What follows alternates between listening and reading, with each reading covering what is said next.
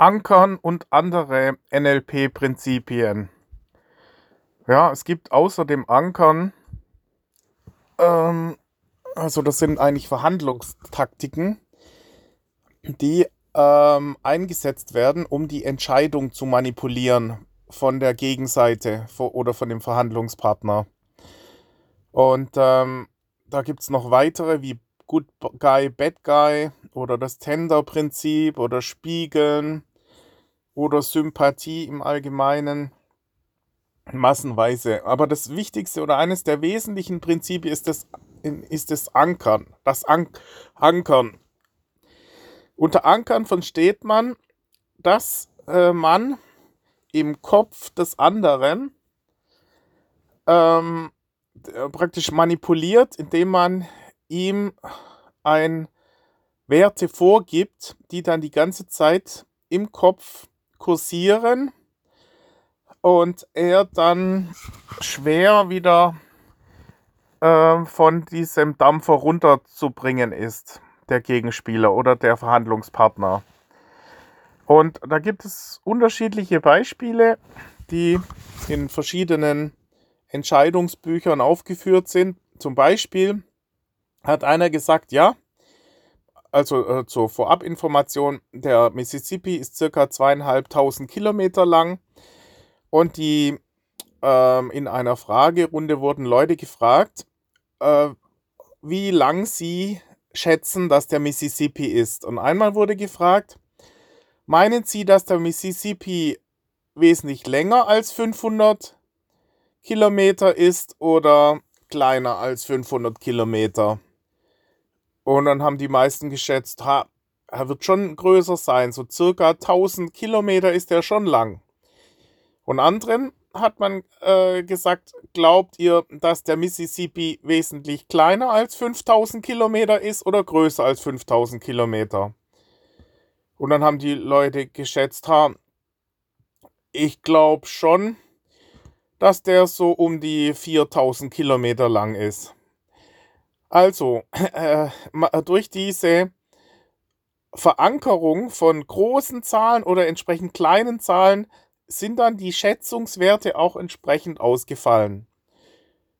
Oder man hat Leute, ähm, in meinem Fall war es ja so, dass äh, der Preis der Immobilie jahrelang bei 90.000 Euro war mein Mieter hatte die Immobilie jahrelang für 90.000 Euro gemietet. Und da hätte ich eben schon rechtzeitig, was, was viel zu günstig war.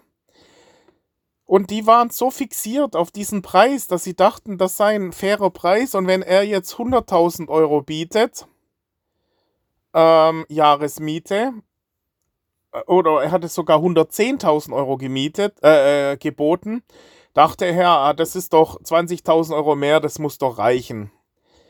Dass aber der faire Preis bei 130.000 Euro lag, also 40.000 Euro höher, äh, das erschien ihm dann einfach viel zu hoch. Obwohl der Preis eben davor eben viel zu gering war. Ja, er hätte es dann immer noch wesentlich günstiger gemietet, meine Halle als Alternativobjekte. Und da hätte ich halt rechtzeitig ankern müssen. Das heißt, ich hätte ihm Ertragswertgutachten vorlegen müssen, was bei 1,5 bzw. 1,6 Millionen lag. Und hätte ihm halt, hätte das halt äh, durch entsprechende Präsentation ihn auf den neuen Preis oder vielleicht schon zwei, drei Jahre vorher äh, vermitteln müssen, dass der Preis eben bei 130.000 Euro liegt und, und auf keinen Fall drunter. Und dann hätte man das auch sagen müssen, und drunter auf keinen Fall dann, dann ähm, äh, äh, also ihn völlig davon abbringen, dass, dass da auch irgend nur was geht. Ja, dass man sagt, es geht auf keinen Fall, denn ich muss noch 300.000 Euro in die Immobilie reinstecken. Das muss man halt auch setzen lassen. Das heißt, die Leute brauchen auch die Zeit, sich mit diesem Preis dann anzufreunden. Ja, oder, oder hat man Schüler, Lehrern hat man Schüler präsentiert und hat gesagt, ja, das ist ein super Schüler. Der ist richtig klasse in Mathe, obwohl er genauso schlecht war wie der, wie der andere Schüler. Da hat man gesagt, ja, der eine ist jetzt nicht so der Tolle, aber der ist richtig klasse. Und es war dann eine self-fulfilling prophecy. Die haben dann tatsächlich am Ende des Jahres hat der eine, der, den man für richtig klasse ausgegeben hat, hat dann tatsächlich auch gute Noten bekommen. Ja, das ist, ähm, oder äh, hat man einmal gesagt, was ist dir lieber? 80% von 100 Euro oder 100% von 80 Euro? Und die Leute wollten dann lieber, ähm, also mit einer Wahrscheinlichkeit von 80%, äh, dass sie 100 Euro äh, ziehen, ja, oder mit einer Wahrscheinlichkeit von 100% also äh, 80 Euro bekommen.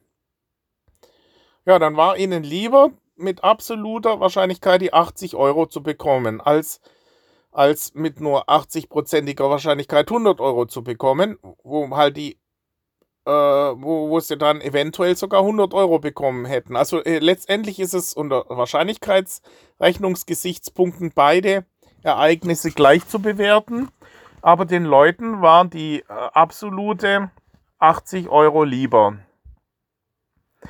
Oder was wir früher immer gemacht haben, ist, man hatte immer einen Wingman, wenn man als wenn wir unterwegs waren, ich mit Pauli, meinem Kumpel. Dann hat er gesagt, du erzähl der mal da drüben, wie toll ich bin.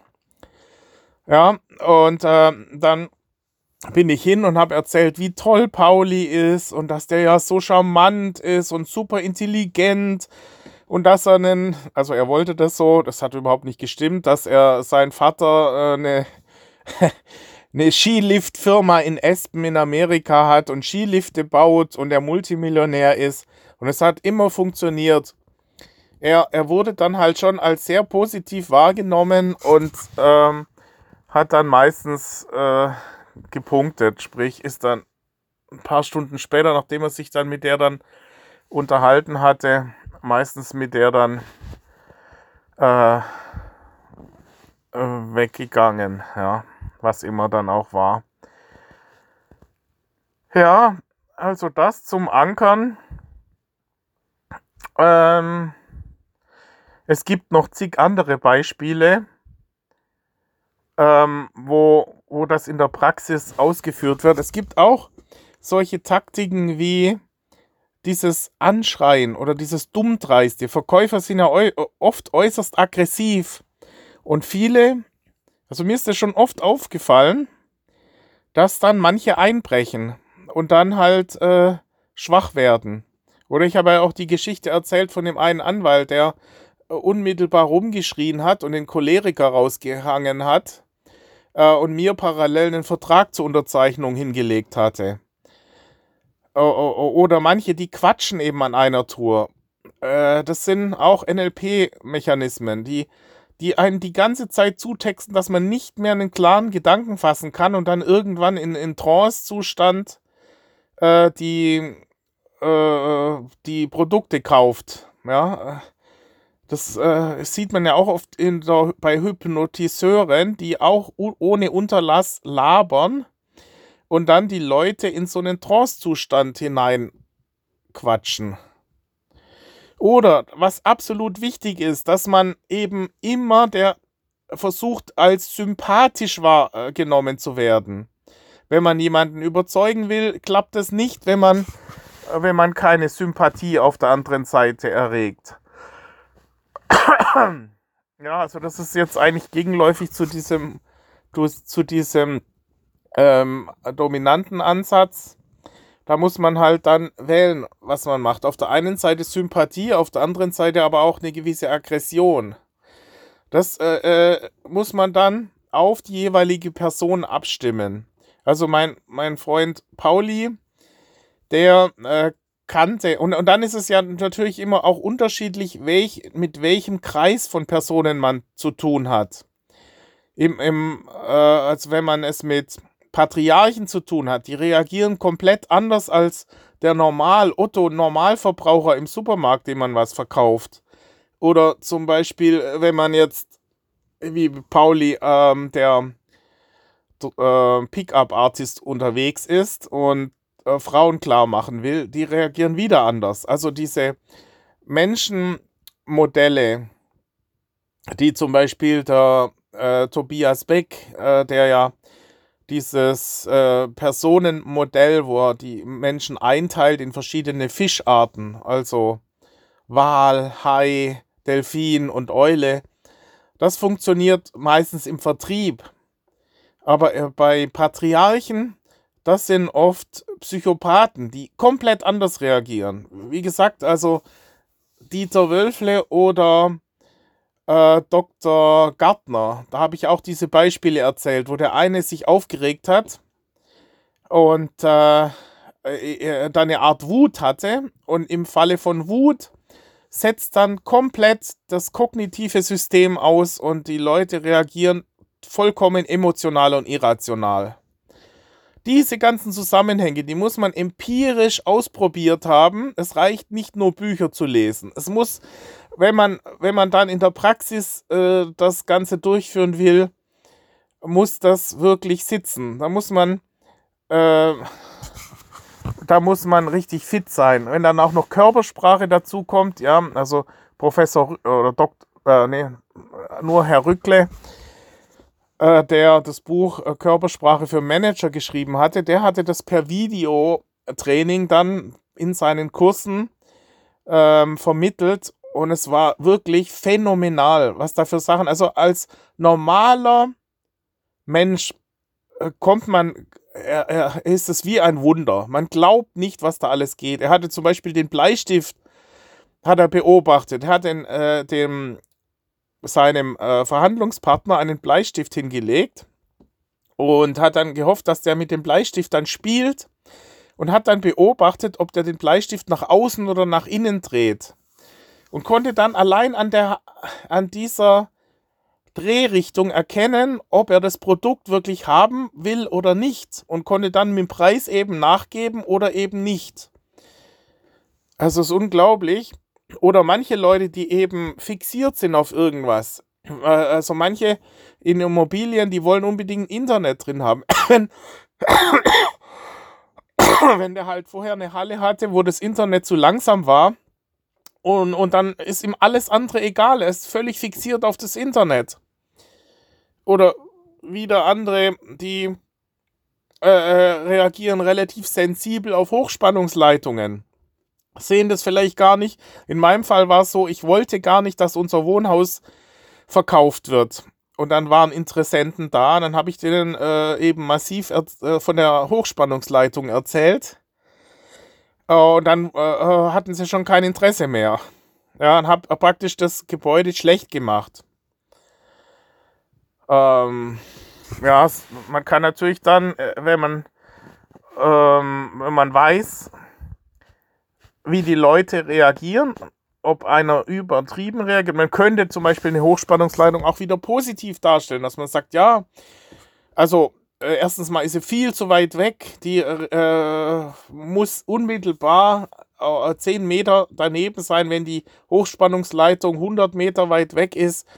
Äh, äh ist überhaupt keine Störung mehr. Im Gegenteil, ist sie von Vorteil, weil sie als Blitzableiter funktioniert. Es ist eine super äh, äh, Garantie. Man braucht keinen Blitzableiter. Es ist sehr unwahrscheinlich, dass der Blitz in das Gebäude einschlägt. Also ist die, praktisch, äh, kann man solche Sachen plötzlich ins Positive verkehren. Ja, und oder, oder ich habe ja den Fall erzählt, dass ähm, meine äh, Schwester ein Motorrad, ein Spielzeugmotorrad, das vorher der Hund im Maul hatte, in die Badewanne mit reingenommen hatte. Und ähm, ich habe es dann geschafft, in ihrer Vorstellung äh, die Bakterien so aufzublasen, dass sie auf einmal in ihrer Vorstellung war, praktisch die ganze Badewanne hat gewimmelt vor Bakterien. Rein nur in ihrer Vorstellung. So kann man äh, Teilbereiche extrem groß machen. Oder hatte ich äh, in einem Vortrag ähm, hatte ein Kollege, war die Wahrscheinlichkeit groß, dass ein Teilbereich drankommen hätte können.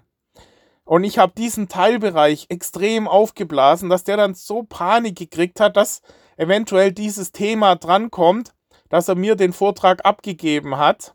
Wobei die Wahrscheinlichkeit, dass dieses Subthema drankam, das war äh, praktisch mit Handys ins Internet gehen. Es war ein ganz normaler Internetvortrag über HTML-Schulung und dass die Leute sich interessieren würden für, ähm, für praktisch, äh, damals hatte Nokia das allererste Internet-Handy rausgebracht. Das war relativ unwahrscheinlich.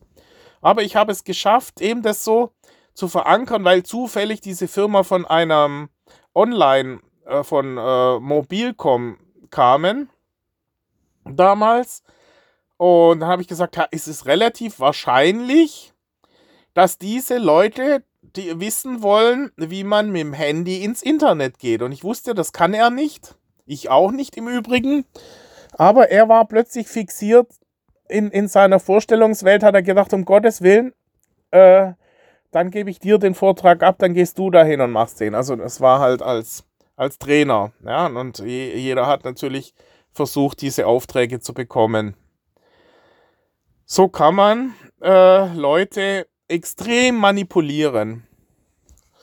Und diese Techniken wissen halt die Profi-Verhandler oder Profi-Verkäufer, kennen diese ganzen Taktiken alle.